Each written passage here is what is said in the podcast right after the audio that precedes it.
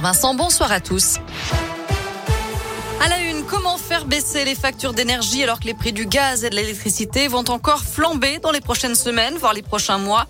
Le Premier ministre Jean Castex est l'invité du journal de 20h de TF1 ce soir. Il doit annoncer les pistes envisagées par le gouvernement pour aider les Français. Baisse des taxes, hausse reportée à l'été prochain ou plus de chèques énergie. Ce sont quelques hypothèses évoquées.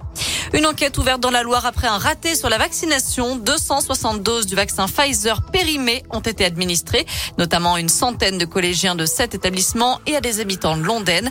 Pas de risque pour la santé. Selon les autorités, leur passe sanitaire ne sera pas suspendu, mais les personnes concernées vont devoir se refaire vacciner.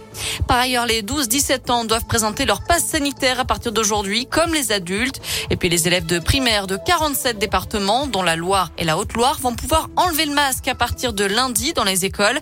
Chez nous, le taux d'incidence du Covid est inférieur à 50 cas pour 100 000 habitants. Condamné à un an de prison ferme, Nicolas Sarkozy décide de faire appel. L'ancien président français a été reconnu coupable de financement illégal de sa campagne électorale de 2012. Le tribunal de Paris estime qu'il avait conscience du dépassement du plafond. 13 autres personnes ont été condamnées dans l'affaire Big Malion, notamment Jérôme Lavrieux, directeur adjoint de la campagne électorale. Et les copes de 3 ans de prison, dont un an avec sursis. Bonne nouvelle sur les routes, le nombre d'accidents a diminué de près de 17% en 10 ans en France. C'est le dernier bilan de la sécurité routière. Le taux de mortalité, a chuté de 18,7% entre 2010 et 2019. On passe au sport et au foot. Didier Deschamps a dévoilé la liste pour le dernier carré de la Ligue des Nations.